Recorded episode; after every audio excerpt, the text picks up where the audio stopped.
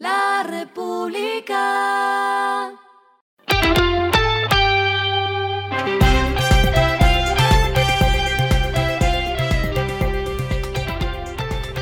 Esto es lo que debes saber al comenzar la semana.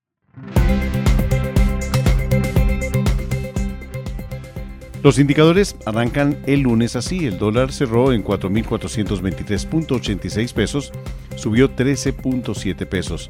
El euro cerró en 4.507.91 pesos, subió 10 pesos. El petróleo Brent se cotizó en 98 dólares el barril.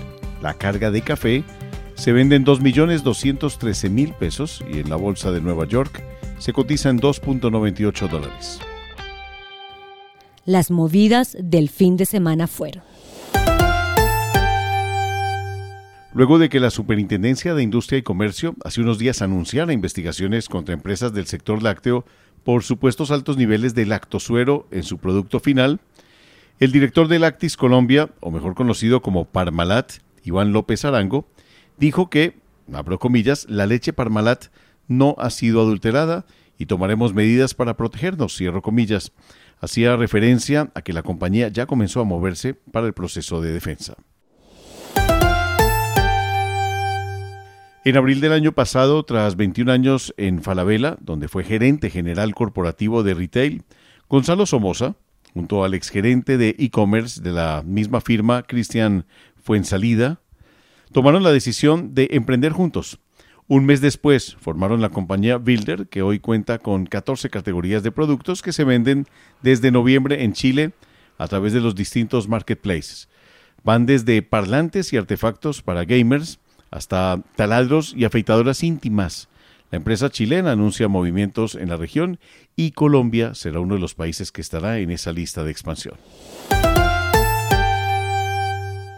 El fabricante estatal Commercial Aircraft Corp of China Dijo este fin de semana que los seis aviones de prueba han terminado las tareas de ensayo, mientras el programa entra en la fase final para recibir el certificado de la Administración de Aviación Civil de China, necesario para las operaciones comerciales.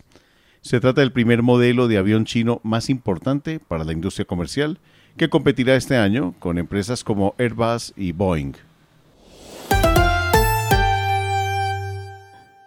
Lo clave del fin de semana. Luego de la salida de Jair Orlando Fajardo de la Aeronáutica Civil, el gobierno nacional decidió liquidar el contrato de la construcción del aeropuerto de Café, Aerocafé, cuya inversión ascendía a 531 mil millones de pesos. Se trata de una de las obras de infraestructura en materia de transporte más importantes de la región del eje cafetero y con la cual se buscaba establecer una terminal aérea en Palestina. Lo que está pasando en el mundo.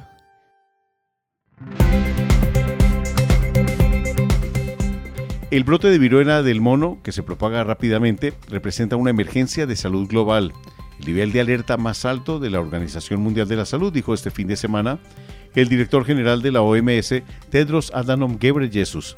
La etiqueta de la OMS, una emergencia de salud pública de interés internacional, está diseñada para hacer sonar una alarma de que se necesita una respuesta internacional coordinada y podría desbloquear fondos y esfuerzos globales para colaborar con el intercambio de vacunas y tratamientos.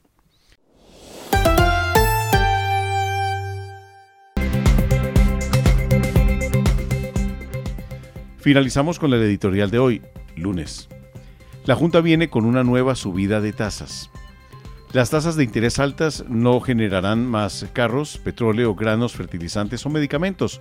Por el contrario, encarecen la inversión y el crecimiento de la economía.